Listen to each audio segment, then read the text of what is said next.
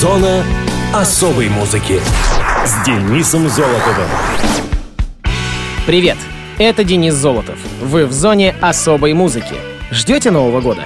Если да, то сегодня у вас есть уникальная возможность, дорогие радиослушатели, написать письмо Дедушке Морозу. Ведь сегодня как раз такой праздник — День написания письма Деду Морозу — это уникальный и неординарный праздник, посвященный Новому году. Это праздничное мероприятие вселяет глубокую надежду в лучшее и искреннее будущее, позитивные события и возможность для реализации самых сокровенных пожеланий. Праздник лучше всего отмечать всей семьей, ведь именно такой вариант позволяет подарить дорогим людям возможность оценить настоящую близость со своими близкими, простите за тавтологию. Для ребенка можно организовать мини-праздник в стиле Новый год, ведь до основного торжества осталось еще около двух недель. Несмотря на то, что елки и других основных атрибутов не предполагается, жилье можно украсить в новогоднем стиле. При желании можно организовать небольшое застолье, просмотр зимних мультфильмов и прослушивание красивых песен в рождественском стиле. Все это позволит насладиться магической атмосферой приближающегося Нового года. И под это дело давайте перейдем к датам и событиям музыкального мира во вторую неделю декабря.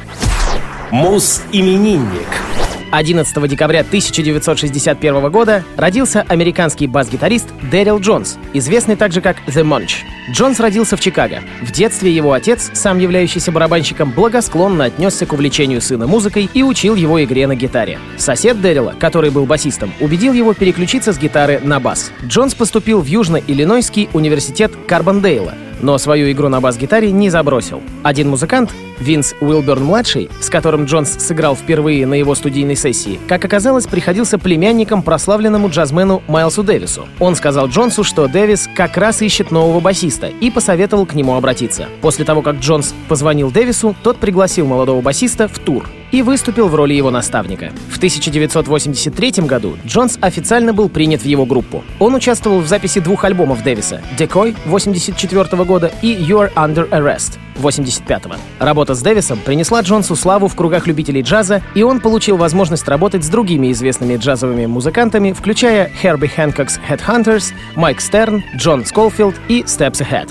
Также он выступал в качестве сессионного басиста у таких рок- и поп-исполнителей, как Шер, Стинг, Питер Гейбриэл, Мадонна, Эрик Клэптон и Джоан Арматрейден. После того, как один из основателей Rolling Stones, басист Билл Уайман, ушел из группы в 1993 году, Джонс начал с ними долгосрочное сотрудничество, продолжающееся и по сей день. Начиная с альбома Voodoo Lounge 94-го, он сыграл партии бас-гитары на каждом альбоме роллингов и зачастую выступает с ними на концертах. Так же, как и у других сайдменов Stones, саксофониста Бобби Киса и клавишника Чака Ливелла, сценическое поведение и внешний вид Джонса выглядит неброско, оставляя его в тени именитых участников группы. Он получает стабильное жалование и не участвует в делении доходов группы от выступлений, записей и тому подобного. Ну а на этой неделе Дэрилу Джонсу исполнилось 56 лет. На радио ВОЗ Rolling Stones. Песня с крайнего, как это сейчас модно говорить, альбома Blue and Lonesome. Кавер-версия песни блюзового пианиста Мемфиса Слима.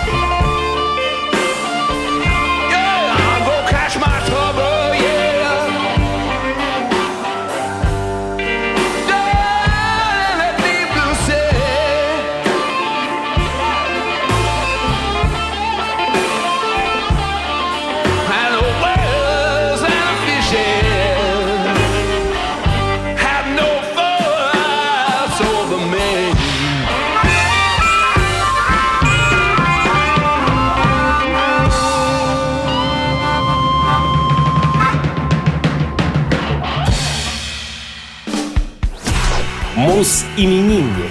13 декабря 1948 года родился американский гитарист, вокалист, автор песен, продюсер Тед Ньюджент. Теодор Энтони Тед Ньюджент появился на свет в Детройте, штат Мичиган. Увлекшись рок-н-роллом, уже с 7 лет Тед начал играть на гитаре. С 1960 года он выступал с любительскими группами The Royal High Boys и The Lardes, пока его семья в 1964 году не переехала в Чикаго. Там, в 66-м, Ньюджин собрал группу The Amboy Dukes, которая, начиная как типичная гаражная рок-группа, со временем превратилась в важный местный хард-роковый коллектив. В 67-73 годах группа с различными составами записала четыре альбома, после чего сменила название на Ted Nugent and the Amboy Dukes. С этим названием коллектив подписал контракт с Discreet, принадлежавший Фрэнку Заппи, где записала два очередных альбома Call of the Wild и Tooth, Fang and Claw, которые, однако, не пользовались большим успехом. В 1975 году гитарист распустил группу и заключил контракт со студией Epic, он начал сольную карьеру. С помощью гитариста Дерека Сент-Холмса, бас-гитариста Роба Гранжа и барабанщика Клиффа Дэвиса Ньюджин записал в 75-м лонгплей «Тед Ньюджин», который попал в американский топ-30 и быстро стал золотой пластинкой. Очередной альбом «Free for All», в записи которого принимал участие Метлов, снова предлагал энергичный рок, известный из предыдущих работ музыканта. Лонгплей купили более миллиона человек, и он стал первым в карьере Ньюджента платиновым диском.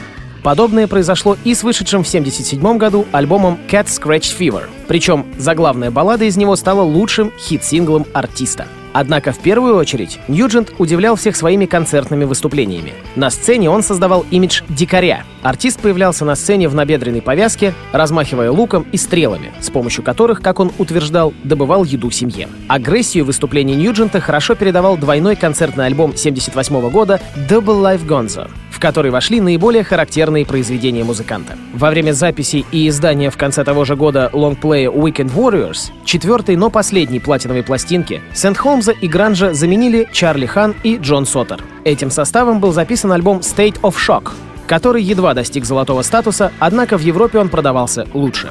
Подобное случилось и с альбомом 80-го года Scream Dream. В 1981 году Ньюджент отправился в мировое турне с новыми музыкантами. В следующем году он заключил новый контракт, на этот раз с фирмой Atlantic Records, и снова сменил аккомпанирующую группу. Однако далее в своем творчестве Ньюджент не хотел или же не мог изменить формулу, которая хорошо служила ему в 70-х. В очередные три сольных пластинки было привнесено немного нового, а сам артист оставался популярным в основном благодаря выступлениям на телевидении и различных торжествах. В 1989 году Ньюджент объединил свои усилия вместе с бывшим вокалистом и гитаристом Стикс Томми Шоу, экс-басистом Night Ranger Джеком Блейдсом, а также барабанщиком Майклом Картеланом, создав супергруппу Damn Yankees, получившую большой коммерческий успех. В 1991 году гитарист вместе с женой создал журнал для охотников Ted Nugent World Bowhunters Magazine, а также магазин для рыболовов и охотников. Кроме этого, Ньюджент написал книгу Blood Trails, в которой он остро полемизировал с активистами и организациями, которые стояли на защите животных. Теду Ньюдженту 69 лет, а в зоне особой музыки его песня «Wango Tango».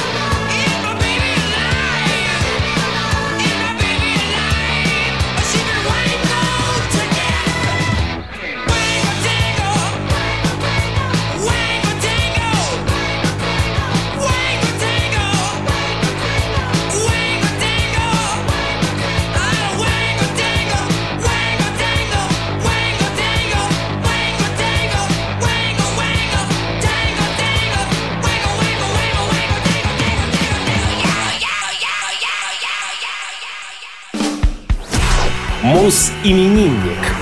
16 декабря 1946 года родился Бенни Андерсон, шведский композитор, музыкант, музыкальный продюсер, наиболее известный как участник группы Абба. Йоран Брур Бенни Андерсон родился в Стокгольме. В возрасте 8 лет состоялось первое выступление Бенни на сцене одного из залов родного города. Его дед и отец, Эфраим и Йоста Андерсоны, иногда выступали семейной группой аккордеонистов. В 1964 году Бенни вместе со своей возлюбленной Кристиной Грёнваль вошли в состав группы «Народный ансамбль электрического щита». Во время одного из выступлений игра Бенни на клавишах запомнилась основателю и бас-гитаристу группы Hep Stars Леонарту Хегланду что в итоге привело молодого клавишника в этот ансамбль осенью 1964 года. Леонард связался по телефону с Бенни и предложил присоединиться к группе. Недолго думая, тот согласился. В состав The Hep Stars во главе с солистом Свеном Хедлундом входили Яни Фриск, гитара, и Кристер Петерсон, ударные. Группа в основном исполняла репертуар Чака Берри, Элвиса Пресли, Литла Ричарда и других зарубежных звезд. Свою первую песню «No Response» Бенни Андерсон сочинил осенью 65 года. Композиция попала на верхние строчки шведского хит-парада. «Sunny Girl» стала следующим произведением молодого автора, и в начале 66 года она возглавила шведский хит-парад. В общей сложности группа The Hep Stars с 65 по 70 год записала 8 альбомов. В июне 66-го, во время гастролей по народным паркам Швеции, участники группы The Hep Stars познакомились с ансамблем Hootenanny Singers. Бенни Андерсон и Бьорн Ульвиус обнаружив близость вкусов, решили продолжить общение за сочинением новых песен. В итоге это стало отправной точкой творческого тандема 2Б, продолжающегося по сей день. Бенни написал музыку для нескольких фильмов. Его первой попыткой в начале 1970-х годов стала песня к шведскому фильму «The Seduction of Inga», Песня «She's My Kind of Girl», написанная им в сотрудничестве с Бьорном, была выпущена в Японии и попала в десятку хитов. В 1986 году он в сотрудничестве с Андерсом Эльесом написал музыку для фильма «Mio in the Land of Faraway», основанного на книге «Мио, мой Мио» Астрид Лингрен. Песня «Мио, мой Мио» в исполнении группы Gemini в 1987 году становится хитом в Швеции. В 2000 году написана мелодия для фильма «Songs from the Second Floor», в 1992 году Бенни Андерсон написал популярную заставочную мелодию для проходившего в Швеции чемпионата Европы по футболу. Бенни прожил вместе с участницей Аббы Фридой Лингстад 12 лет, из них 3 года в официальном браке с октября 78 по 81 год. Затем он женился на шведской телеведущей Моне Норклет в ноябре 81 -го. В январе следующего года у них родился сын Людвиг. Людвиг пошел по стопам отца и создал собственную группу Элла Рок, у Бенни есть также сын и дочь, родившиеся в 60-е годы во время его отношений с Кристиной Грёнваль. Его сын Петер Грёнваль — талантливый композитор и исполнитель. В середине 80-х он создал свою музыкальную группу Sound of Music, позже сменившую название на One More Time. А Бенни Андерсон отмечает 71-й день рождения. Слушаем оркестр Бенни Андерсона и трек под названием «Glasgow Boogie».